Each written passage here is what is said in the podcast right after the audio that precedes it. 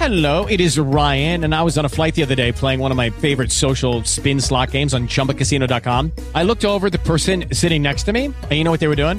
They were also playing Chumba Casino. Coincidence? I think not. Everybody's loving having fun with it. Chumba Casino is home to hundreds of casino style games that you can play for free anytime, anywhere, even at 30,000 feet. So sign up now at chumbacasino.com to claim your free welcome bonus. That's chumbacasino.com and live the Chumba life. No purchase necessary. VGW Group. Void were prohibited by law. See terms and conditions. 18 plus. Lucky Land Casino asking people what's the weirdest place you've gotten lucky? Lucky? In line at the deli, I guess? Aha, in my dentist's office. More than once, actually. Do I have to say? Yes, you do. In the car before my kids' PTA meeting. Really? Yes. Excuse me, what's the weirdest place you've gotten lucky? I never win and tell. Well, there you have it. You can get lucky anywhere playing at LuckyLandSlots.com. Play for free right now. Are you feeling lucky? No purchase necessary. Void where prohibited by law. 18 plus. Terms and conditions apply. See website for details. Documento 92. La evolución ulterior de la religión. El hombre poseía una religión de origen natural como parte de su experiencia evolucionaria mucho antes de que se hicieran revelaciones sistemáticas en Urantia. Pero esta religión de origen natural era en sí misma el producto de las dotes superanimales de los hombres. La religión evolucionaria surgió lentamente a lo largo de milenios de la carrera experiencial de la humanidad a, través del ministerio de las siguientes influencias que operaban y se inmiscuían en el hombre salvaje, bárbaro y civilizado. 1. El ayudante de la adoración. La aparición de la conciencia animal de potenciales superanimales para la percepción de la realidad. Esto podría denominarse el instinto humano primordial hacia la deidad. 2. El ayudante de la sabiduría. La manifestación en una mente adoradora de la tendencia a dirigir su adoración hacia los canales superiores de expresión y en dirección a los conceptos constantemente en expansión de la realidad de la deidad. 3. El Espíritu Santo. Este es el don inicial de la supermente e infaliblemente aparece en toda verdadera personalidad humana. Este ministerio crea en la mente ansiosa de adoración y deseosa de sabiduría la capacidad de autorrealizar el postulado de la sobrevivencia humana, tanto en su concepto teológico como en la experiencia actual y real de la personalidad. La función coordinadora de estas tres ministraciones divinas es totalmente suficiente para iniciar y proseguir el crecimiento de la religión evolucionaria. Estas influencias más adelante se aumentan mediante los ajustadores del pensamiento, los serafines y el espíritu de la verdad, todos los cuales aceleran el ritmo del desarrollo religioso. Estas agencias funcionan desde hace mucho tiempo en Urantia y seguirán actuando aquí hasta tanto el planeta siga siendo una esfera habitada. Mucho del potencial de estas agencias divinas aún nunca ha tenido la oportunidad de expresarse. Mucho será revelado en las edades venideras a medida que ascienda la religión mortal, de nivel a nivel hacia las alturas excelsas de valor morontial y de la verdad espiritual. La naturaleza evolucionaria de la religión. La evolución de la religión se remonta al temor primitivo y los fantasmas a través de las muchas sucesivas etapas de desarrollo, incluyendo aquellos esfuerzos dirigidos primero a coaccionar y luego a engatusar a los espíritus. Los fetiches de la tribu se transformaron en tótems y dioses tribales. Las fórmulas mágicas llegaron a ser las oraciones modernas. La circuncisión, que al principio era un sacrificio, se tornó un procedimiento higiénico. La religión progresó de la adoración a la naturaleza a través de la adoración de los fantasmas al fetichismo a lo largo de la infancia salvaje de las razas. Con los albores de la civilización, la raza humana esposó las creencias más místicas y simbólicas, mientras que ahora, con el acercamiento de la madurez, la humanidad se está preparando para la apreciación de la verdadera religión, aún el comienzo de la revelación de la verdad misma. La religión surge como reacción biológica de la mente a las creencias espirituales y al medio ambiente. Es lo último en perecer o cambiar en una raza. La religión es la adaptación de la sociedad en cualquier edad a aquello que es misterioso. Como institución social comprende ritos, símbolos, cultos, escrituras, altares, santuarios y templos. El agua bendita, las reliquias, los fetiches, los amuletos, las vestimentas, las campanas, los tambores y los sacerdocios son comunes a todas las religiones, y es imposible divorciar enteramente la religión evolutiva pura de la magia o la hechicería. El misterio y el poder siempre han estimulado sentimientos y temores religiosos, mientras que la emoción por siempre ha funcionado como un condicionante y poderoso factor en su desarrollo. El temor siempre ha sido el estímulo religioso básico. El temor da forma a los dioses de la religión evolucionaria y motiva el rito religioso de los creyentes primitivos. A medida que avanza la civilización, el temor se modifica por la reverencia, la admiración, el respeto y la simpatía, y luego es adicionalmente condicionado por el remordimiento y el arrepentimiento. Un pueblo asiático enseñaba que Dios es un gran terror. Esa es la consecuencia de una religión puramente evolucionaria. Jesús, la revelación del tipo más elevado de vida religiosa, proclamó que Dios es amor. La religión y las costumbres establecidas. La religión es la más rígida e inflexible de las instituciones humanas, pero se adapta tardíamente a una sociedad cambiante. Finalmente la religión evolucionaría reflejando el cambio de las costumbres establecidas, que a su vez pueden haber sido afectadas por la religión revelada. Lentamente y con seguridad, pero de mala gana, la religión o la adoración sigue las huellas de la sabiduría, conocimiento dirigido por la razón experiencial e iluminado por la revelación divina. La religión se aferra a las costumbres, lo que fue es antiguo y supuestamente sagrado. Por esta razón y ninguna otra, las herramientas de piedra persistieron largamente en el medio de la edad de bronce y de hierro. Esta declaración está registrada. Si me hicieres altares de piedra, no las labres de cantería, porque al labrar la piedra con tus herramientas lo profanarás. Aún hoy en día, los hindúes encienden los fuegos del altar utilizando un artefacto primitivo de encendido en el curso de la religión evolucionaria. La novedad siempre ha sido considerada un sacrilegio. El sacramento debe consistir no en un alimento nuevo y manufacturado, sino en la más primitiva de las vituallas. Carne asada al fuego y panes sin levaduras con hierbas amargas, todo tipo de uso social, y aun los procedimientos legales se aferran a las viejas formas.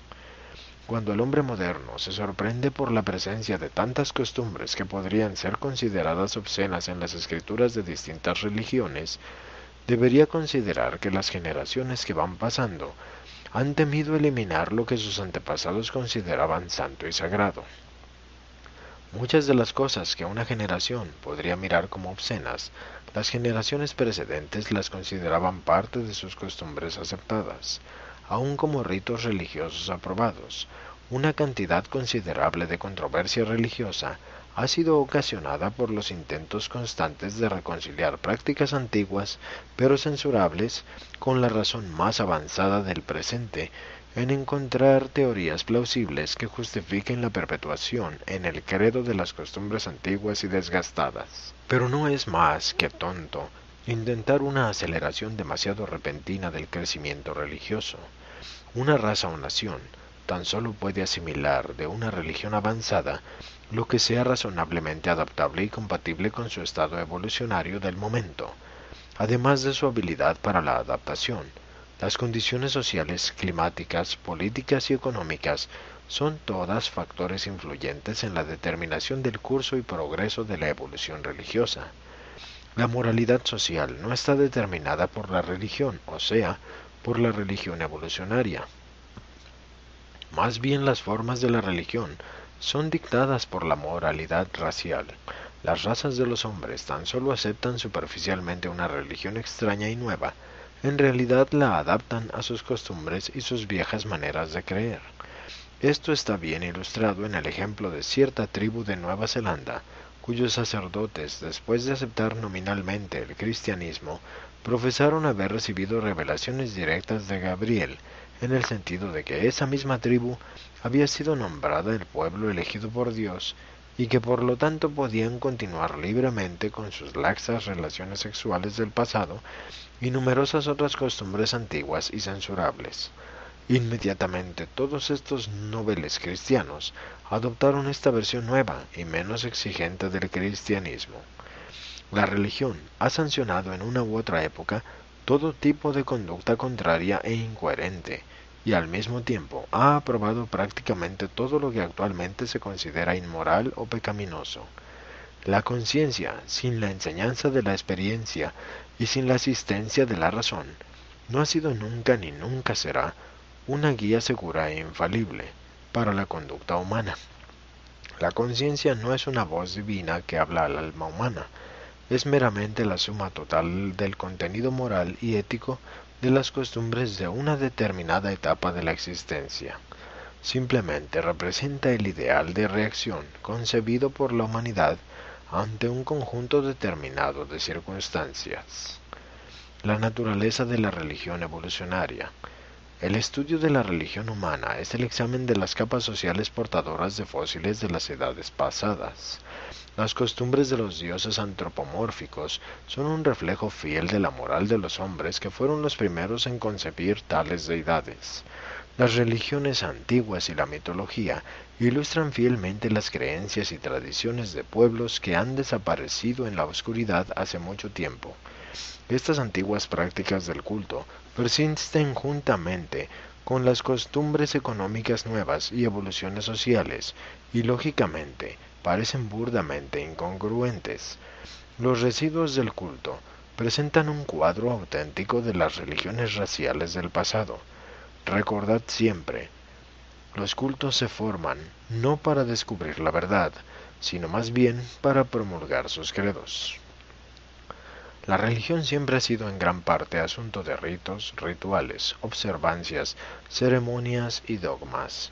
Ha estado generalmente contaminada por ese error persistente y originador de perversidades, la ilusión de ser el pueblo elegido, las ideas religiosas cardinales de encantamiento, inspiración, revelación, propiciación, arrepentimiento, expiación, intercesión, sacrificio, oración, confesión, adoración, sobrevivencia después de la muerte, sacramento, rito, rescate, salvación, redención, pacto, impureza, purificación, profecía, pecado original.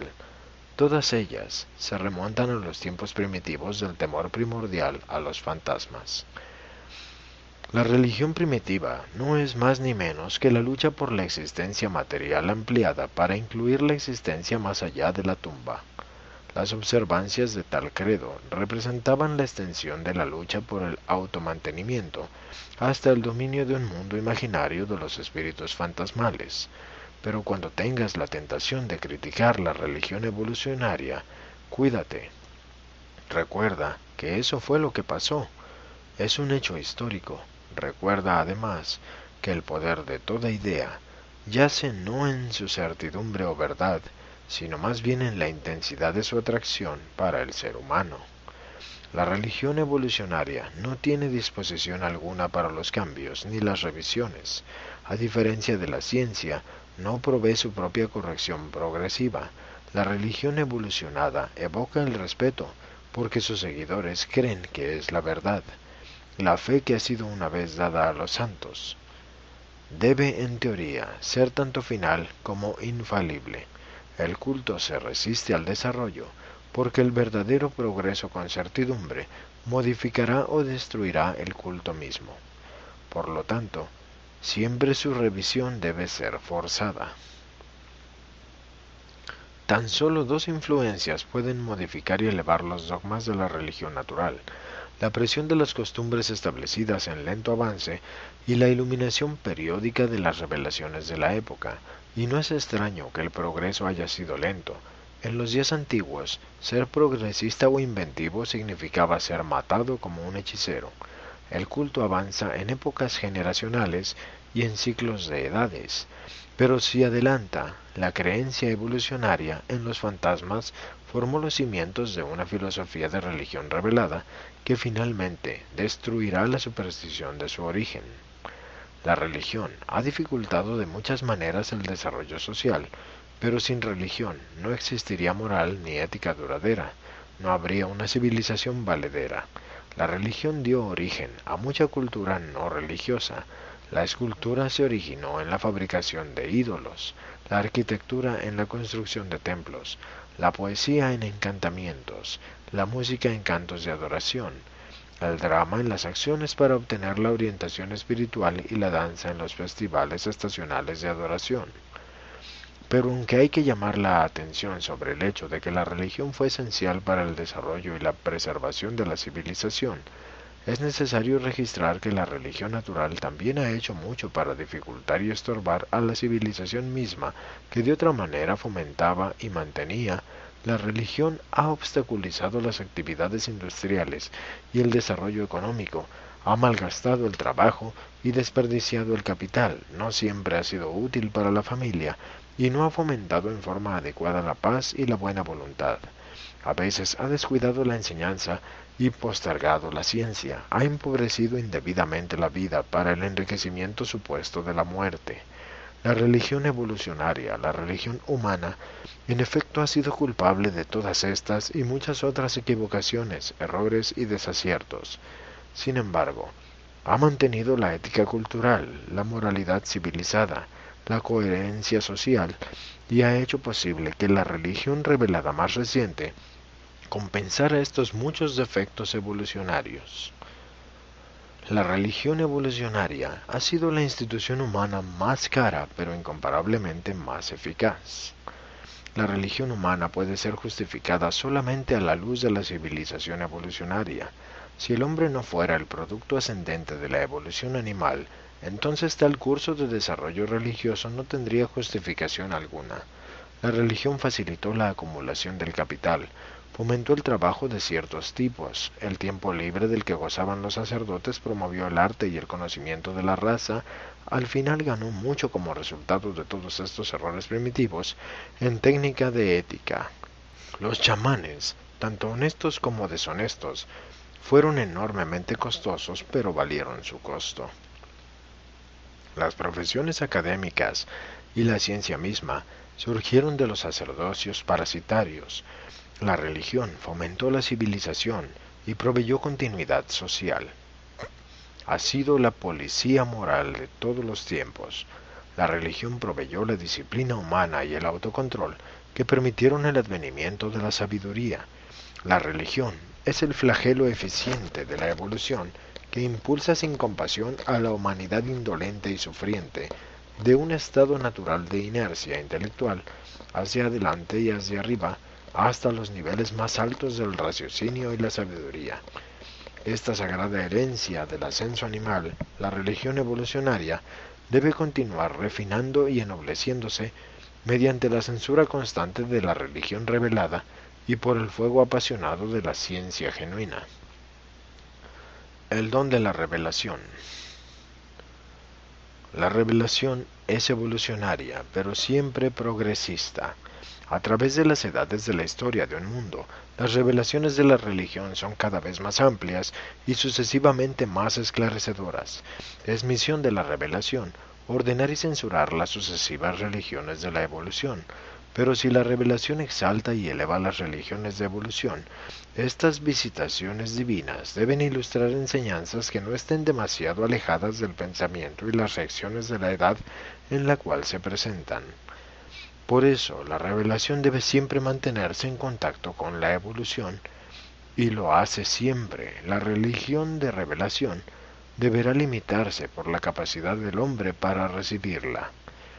Pero aparte de la aparente conexión o derivación de las religiones de revelación, siempre están caracterizadas por una creencia en una deidad de valor final y en el concepto de la sobrevivencia de la identidad de la personalidad después de la muerte. La religión evolucionaria es sentimental, no es lógica. es la reacción del hombre a la creencia en un mundo hipotético de los espíritus fantasmales, que es el reflejo de creencia humano, excitado por la realización y temor de lo desconocido. La religión revelatoria es expuesta por el verdadero mundo espiritual, es la respuesta del cosmos superintelectual al hombre mortal por creer en las deidades universales y confiar en ellas. La religión evolucionaria ilustra los intentos tortuosos de la humanidad en búsqueda de la verdad. La religión revelatoria es esa verdad misma. Ha habido muchos acontecimientos de revelación religiosa, pero solo cinco de significado de época. Estos fueron como siguen. 1. Las enseñanzas dalamatianas. El verdadero concepto de la primera fuente y centro fue promulgado por primera vez en Urantia por los cien miembros corpóreos del séquito del príncipe Caligastia.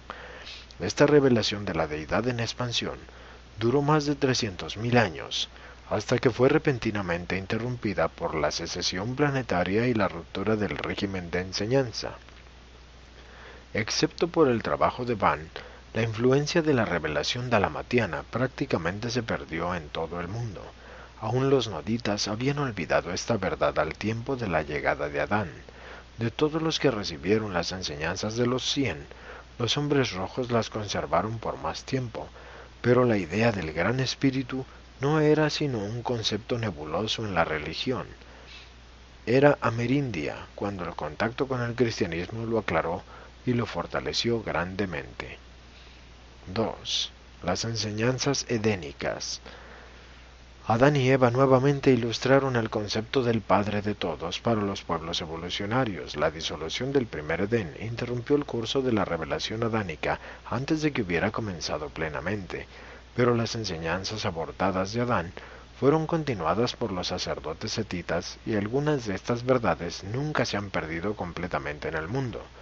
La entera tendencia de la evolución religiosa levantina fue modificada por las enseñanzas de los setitas, pero hacia el año 2500 antes de Jesucristo, la humanidad había perdido en gran parte de vista la revelación patrocinada en los días del Edén. 3. Melquisedec de Salem. Este hijo de urgencia de Nevadon inauguró la tercera revelación de la verdad en Urantia. Los preceptos cardinales de sus enseñanzas fueron confianza y fe. Enseñó la confianza en la beneficencia omnipotente de Dios, y proclamó que la fe era el acto por el cual el hombre ganaba el favor de Dios. Sus enseñanzas gradualmente se mezclaron con las creencias y prácticas de varias religiones evolucionarias y finalmente se desarrollaron en esos sistemas teológicos presentes en Urantia al principio del primer milenio después de Cristo. 4. Jesús de Nazaret. Cristo Micael presentó por cuarta vez a Orantia el concepto de Dios como Padre Universal, y esta enseñanza en general ha persistido desde entonces. La esencia de su enseñanza era amor y servicio, la adoración amante que la criatura otorga voluntariamente en reconocimiento del ministerio amante de Dios, su Padre, y en respuesta al mismo, el servicio por libre albedrío, que estas criaturas otorgan a sus hermanos en la comprensión regocijada de que mediante este servicio están sirviendo del mismo modo a Dios el Padre. 5. Los documentos de Urantia. Los documentos de los cuales este es uno constituyen la presentación más reciente de la verdad a los mortales de Urantia. Estos documentos difieren de todas las revelaciones previas porque no son trabajo de una sola personalidad universal, sino una combinación de presentaciones de muchos seres. Pero ninguna revelación es completa hasta la que se obtiene cuando se llega al Padre Universal. Todas las demás ministraciones celestiales no son más que parciales, transitorias y adaptadas prácticamente a las condiciones locales en el tiempo y en el espacio. Aunque estas admisiones puedan tal vez restar la fuerza y la autoridad inmediatas a todas las revelaciones, ha llegado el momento en Urantia en que es aconsejable hacer estas declaraciones francas. Hello, it is Ryan, and I was on a flight the other day playing one of my favorite social spin slot games on chumbacasino.com. I looked over the person sitting next to me, and you know what they were doing? They were also playing Chumba Casino. Coincidence? I think not. Everybody's loving having fun with it. Chumba Casino is home to hundreds of casino style games that you can play for free anytime, anywhere, even at 30,000 feet. So sign up now at chumbacasino.com to claim your free welcome bonus. That's chumbacasino.com and live the Chumba life. No purchase necessary. VGW Group. Void were prohibited by law. See terms and conditions. 18 plus. Aún a riesgo de debilitar la influencia futura y la autoridad de estas, las más recientes revelaciones de la verdad para las razas mortales de Urantia. 5. Los grandes líderes religiosos. En la religión evolucionaria, los dioses son concebidos como que existen a semejanza de la imagen del hombre. En la religión revelatoria, se enseña a los hombres que ellos son hijos de Dios, hechos en la imagen finita de la, de la divinidad, en las creencias sintetizadas compuestas de las enseñanzas de la revelación y los productos de la evolución. El concepto de Dios es una mezcla de uno, las ideas preexistentes de los cultos evolucionarios. 2. Los ideales sublimes de la religión revelada. 3. Los puntos de vista personales de los grandes líderes religiosos, profetas y maestros de la humanidad. La mayoría de las grandes épocas religiosas han sido inauguradas por la vida y enseñanzas de alguna personalidad sobresaliente. El liderazgo ha originado la mayoría de los movimientos morales notables de la historia. Los hombres siempre tuvieron tendencia a venerar al líder. Aun a expensas de sus enseñanzas, a reverenciar su personalidad, aunque perdiendo de vista las verdades que proclamaba. Esto no es inmotivado, existe un deseo instintivo en el corazón del hombre evolucionario por recibir ayuda del más allá y arriba. Este apetito tiene el objeto de anticipar la aparición en la Tierra del príncipe planetario y más tarde de los hijos materiales. En Urantia, el hombre ha sido privado de estos líderes y gobernantes sobrehumanos, y por consiguiente trata constantemente de compensar su pérdida, elevando a sus líderes humanos con leyendas que pertenecen al origen sobrenatural y a las carreras milagrosas. Muchas razas se han imaginado que sus líderes nacían de vírgenes, sus carreras estaban generosamente salpicadas de episodios milagrosos y su retorno siempre se espera en cada grupo respectivo.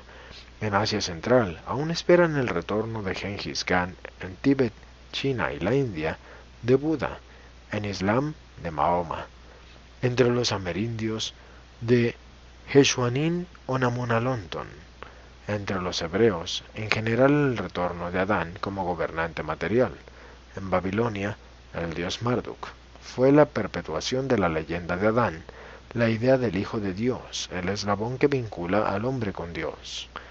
Después de la aparición de Adán en la tierra, los así llamados hijos de Dios fueron frecuentes en las razas del mundo. Pero aparte del respeto supersticioso que se les brinda, frecuentemente sigue siendo un hecho que estos maestros fueron los fulcros terrenales de la personalidad sobre los cuales dependían las palancas de la verdad revelada para el avance de la moralidad, la filosofía y la religión de la humanidad. Ha habido cientos y cientos de líderes religiosos en un millón de años de historia humana en Urantia, de Onagar a Guru Nanak. Durante este tiempo ha habido muchos flujos y reflujos de la marea de la verdad religiosa y de la fe espiritual, y cada renacimiento de la religión urantiana en el pasado se ha identificado con la vida y enseñanzas de uno u otro líder religioso. Al considerar los maestros de las épocas recientes, es posible que resulte útil agruparlos en siete eras religiosas principales de la Urantia post-adánica. 1. El periodo setita. Los sacerdotes setitas, tal como se regeneraron bajo el liderazgo de Amosad, se tornaron los grandes maestros post-adánicos y funcionaron a lo largo y a lo ancho de las tierras de los anditas, y su influencia persistió más prolongadamente entre los griegos, sumerios e hindúes. Entre los últimos continuaron hasta el presente como brahmines de la fe hindú. Los setitas y sus seguidores nunca perdieron enteramente el concepto de la Trinidad revelado por Adán. 2. La era de los misioneros de Melquisedec. La religión durantia fue regenerada considerablemente por los esfuerzos de esos maestros que fueron comisionados por Maquiaventa Melquisedec, quien vivió y enseñó en Salem casi dos mil años antes de Jesucristo. Estos misioneros proclamaron la fe como precio de favor de Dios, y sus enseñanzas, aunque no produjeron religiones que apareciesen inmediatamente, formaron sin embargo los cimientos sobre los cuales construirían las religiones de Orantia los más recientes maestros de la verdad. 3. La era después de Melquisedec. Aunque Amenemope e Ignatón ambos enseñaron en este periodo, el genio religioso sobresaliente de la era post-Melquisedec fue el líder de un grupo de beduinos levantinos y fundador de la religión hebrea, Moisés. Moisés enseñó el monoteísmo. Dijo él, Oye Israel, el Señor nuestro Dios, el Señor uno es. El Señor, Él es Dios, no hay otro fuera de Él. Intentó persistentemente desarraigar los vestigios del culto de los fantasmas de su pueblo, llegando hasta a prescribir la pena de muerte para sus practicantes. El monoteísmo de Moisés fue adulterado por sus sucesores, pero en tiempos más recientes volvieron a muchas de sus enseñanzas. La grandeza de Moisés yace en su sabiduría y sagacidad. Otros hombres han tenido conceptos más grandes de Dios, pero ningún hombre consiguió nunca inducir a tanta gente a adoptar creencias tan avanzadas. 4. El siglo VI antes de Cristo. Muchos hombres surgieron para proclamar la verdad en este, uno de los más grandes siglos del despertar religioso, jamás presenciado en Urantia. Entre estos podemos mencionar a Gautama, Confucio, Lao Tse, Zoroastro y los maestros jainistas. Las enseñanzas de Gautama se han difundido ampliamente en Asia y es reverenciado como Buda por millones. Confucio fue para la moralidad china lo que Platón fue para la filosofía griega. Y aunque hubo repercusiones religiosas de las enseñanzas de ambos, en términos estrictos ninguno de los dos fue un maestro religioso. Lao Tse visualizó más a Dios en Tao que lo que hizo Confucio en la humanidad de Platón en el idealismo. Zoroastro, aunque muy afectado por el concepto dominante del espiritismo dual, los espíritus buenos y los espíritus malos al mismo tiempo, exaltó claramente la idea de una deidad eterna y de la victoria final de la luz sobre la oscuridad. 5. El primer siglo después de Cristo. Como maestro religioso, Jesús de Nazaret comenzó con el culto que había establecido Juan el Bautista, y progresó cuanto pudo alejándose de ayunos y formas aparte de Jesús Pablo de Tarso y Filón de Alejandría fueron los más grandes maestros de esa era. Sus conceptos religiosos han desempeñado un papel dominante en la evolución de esa fe que lleva el nombre de Cristo. 6.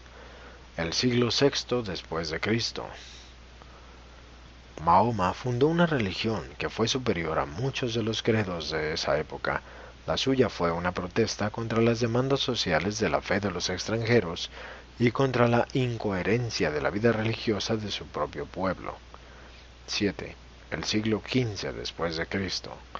Este periodo presenció dos movimientos religiosos, la desorganización de la unidad del cristianismo en el occidente y la síntesis de una nueva religión en el oriente.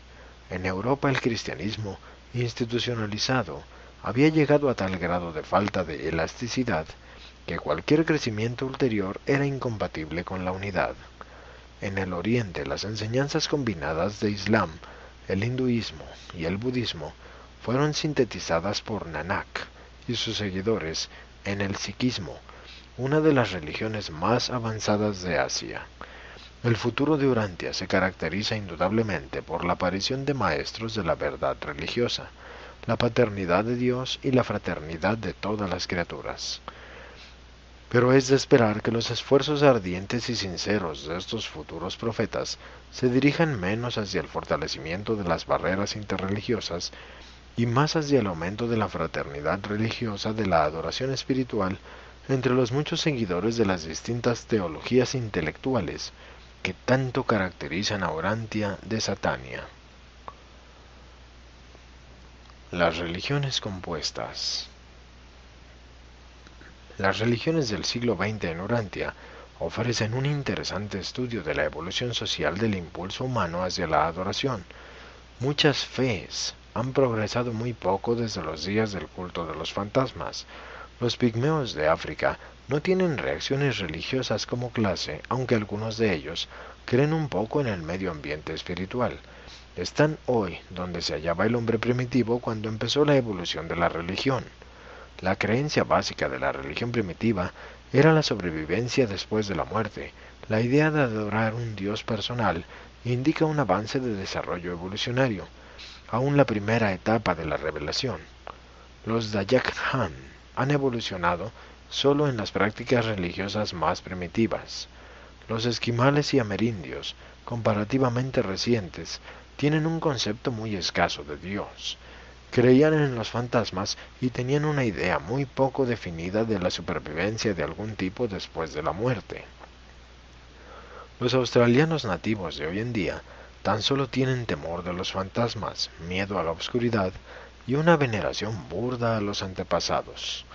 Los zulúes recién están desarrollando una religión de temor a los fantasmas y de sacrificio.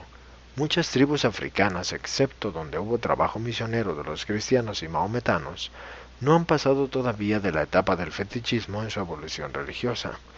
Pero algunos grupos han mantenido desde hace mucho la idea del monoteísmo, como por ejemplo los antiguos taracios, que también creían en la inmortalidad. En Urantia, la religión evolucionaria y la revelatoria están progresando lado a lado, mientras se mezclan y combinan en los sistemas teológicos diversificados que se encuentran en el mundo en las épocas de presentación de estos documentos. Estas religiones, las religiones del siglo XX en Urantia, pueden ser enumeradas como sigue. 1. Hinduismo, la más antigua. 2. La religión hebrea. 3. El budismo. 4. Las enseñanzas de Confucio. 5. Las creencias taoístas. 6. El zoroastrismo. 7. El shinto. 8. El jainismo. 9 el cristianismo. 10. El islam. 11. El sikhismo, la más reciente. Las religiones más avanzadas de los tiempos antiguos fueron el judaísmo y el hinduismo, y cada una respectivamente ha influido grandemente sobre el curso del desarrollo religioso en el oriente y en el occidente. Tanto los hindúes como los hebreos Creían que sus religiones eran inspiradas y reveladas, y creían que todas las demás eran formas decadentes de la fe verdadera. La India se divide entre los hindúes, los maometanos y los jaines, cada uno con una idea de Dios, el hombre y el universo tal como fueron concebidos en forma variada. China sigue las enseñanzas taoístas y confucionistas. Shinto se reverencia en Japón. Los grandes fes internacionales e interraciales son la hebraica, la budista, la cristiana y la islámica. El budismo se extiende de Ceilán a Birmania, a través del Tíbet y China hasta el Japón. Ha demostrado una adaptabilidad a las costumbres de muchos pueblos que ha sido igualada tan solo por el cristianismo. La religión hebrea comprende la transición filosófica del politeísmo al monoteísmo. Es un eslabón evolucionario entre las religiones de evolución y las religiones de revelación. Los hebreos fueron el único pueblo occidental que siguió a sus dioses evolucionarios primitivos directamente hasta el dios de la revelación. Pero esta verdad nunca fue ampliamente aceptada hasta los días de Isaías, que nuevamente enseñó la idea mezclada de la deidad racial combinada con un creador universal. Oh Señor de las huestes, Dios de Israel, tú eres Dios, aún tú solo. tú hiciste el cielo y la tierra. En cierto momento, la esperanza de la sobrevivencia de la civilización occidental yacía en los sublimes conceptos hebraicos de la bondad y los avanzados conceptos helénicos de la belleza. La religión cristiana es la religión sobre la vida y enseñanzas de Cristo, basada en la teología del judaísmo, modificada ulteriormente a través de la asimilación de ciertas enseñanzas zoroastrianas y de la filosofía griega, y formulada principalmente por tres individuos, Filón, Pedro y Pablo. Ha pasado a través de muchas fases de evolución desde los tiempos de Pablo, y se ha vuelto tan completamente occidentalizada que muchos pueblos no europeos naturalmente consideran el cristianismo una extraña revelación de un extraño Dios para extraños. Islam es la conexión religioso-cultural de África del Norte, el Levante y el sudeste de Asia. Fue la teología judía en relación con las enseñanzas más recientes cristianas la que hizo que el Islam fuera monoteísta. Los seguidores de Mahoma tropezaron con las enseñanzas avanzadas sobre la Trinidad, no pudieron comprender la doctrina de las tres personalidades divinas y una sola deidad. Es siempre difícil inducir la mente evolucionaria a que acepte repentinamente una verdad revelada avanzada. El hombre es una criatura evolucionaria y en general debe recibir su religión mediante técnicas evolucionarias. La adoración de los antepasados antiguamente constituyó un avance decidido en la evolución religiosa, pero es a la vez sorprendente y lamentable que este concepto primitivo persista en la China y el Japón y la India, entre tantas cosas que son relativamente más avanzadas, tales como el budismo y el hinduismo. En el occidente la adoración a los antepasados se constituyó en la veneración de los dioses nacionales y el respeto por los héroes de la raza. En el siglo XX, esta religión nacionalista veneradora de los héroes hace su aparición en los varios secularismos radicales y nacionalistas que caracterizan a muchas razas y naciones del Occidente. Mucho de esta misma actitud también se encuentra en las grandes universidades y comunidades industriales más grandes de los pueblos de habla inglesa. No es muy diferente de estos conceptos la idea de que la religión no es sino una búsqueda común de la buena vida. Las religiones nacionales no son más que una reversión a la primitiva adoración del emperador de los romanos y al Shinto, adoración del Estado en la familia imperial. La evolución ulterior de la religión. La religión no puede volverse nunca un hecho científico. La filosofía sí puede descansar sobre una base científica, pero la religión seguirá por siempre evolucionaria o revelatoria, o una combinación posible de ambas tal como ocurre en el mundo de hoy en día.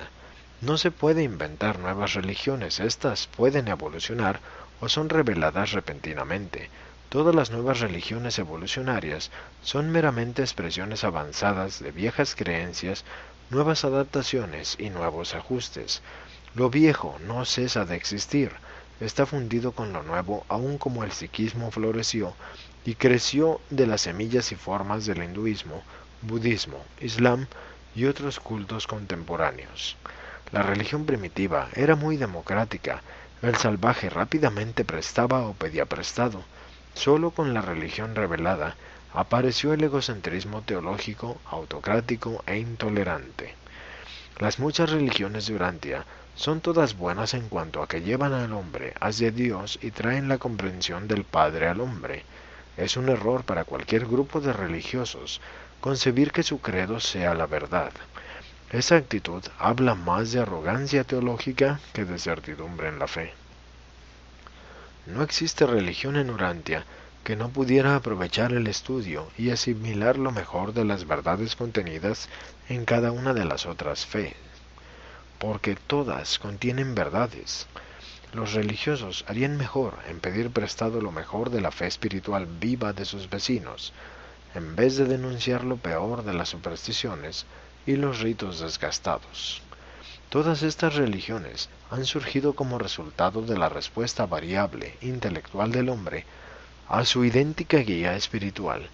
No pueden esperar jamás obtener uniformidad de credos, dogmas y ritos.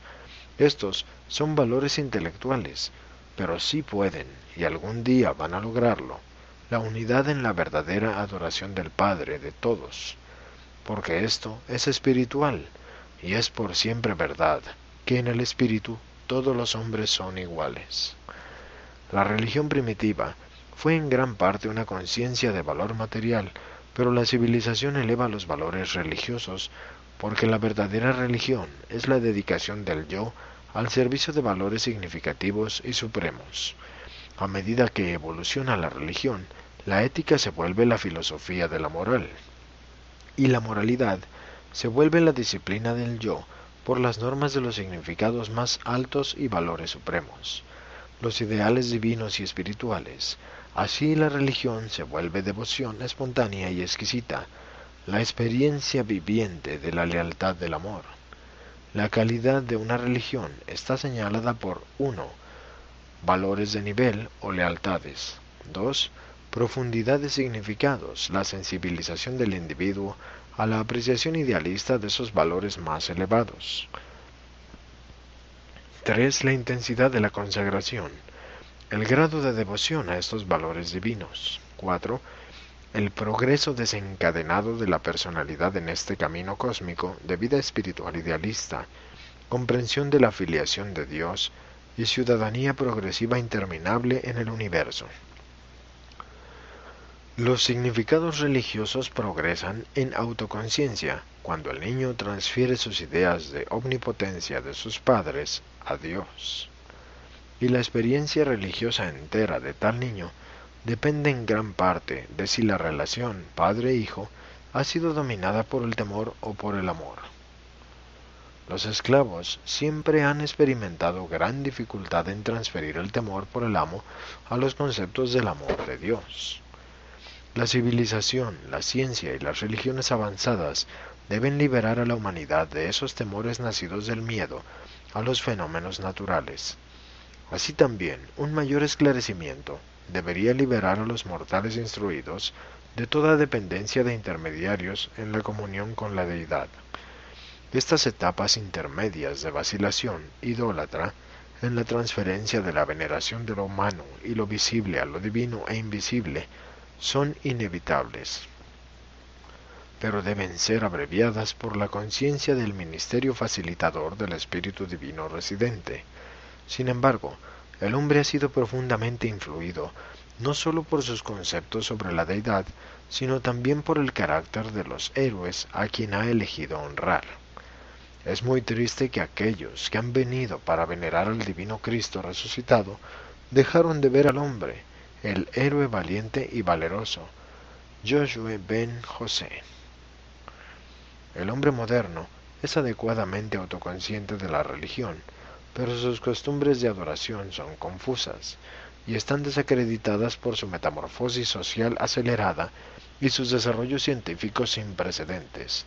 Los hombres y mujeres que razonan quieren redefinir la religión y esta demanda obligará a la religión a reevaluarse a sí misma. El hombre moderno se enfrenta con la tarea de hacer más adaptaciones de los valores humanos en una generación de lo que hubo de hacer en dos mil años. Y todo ello influye sobre la actitud social hacia la religión, porque la religión es una forma de vida, así como una técnica de pensamiento. La verdadera religión debe ser siempre y al mismo tiempo el cimiento eterno y la estrella guiadora de toda la civilización duradera. Presentado por un Melquisedec de Nevadón.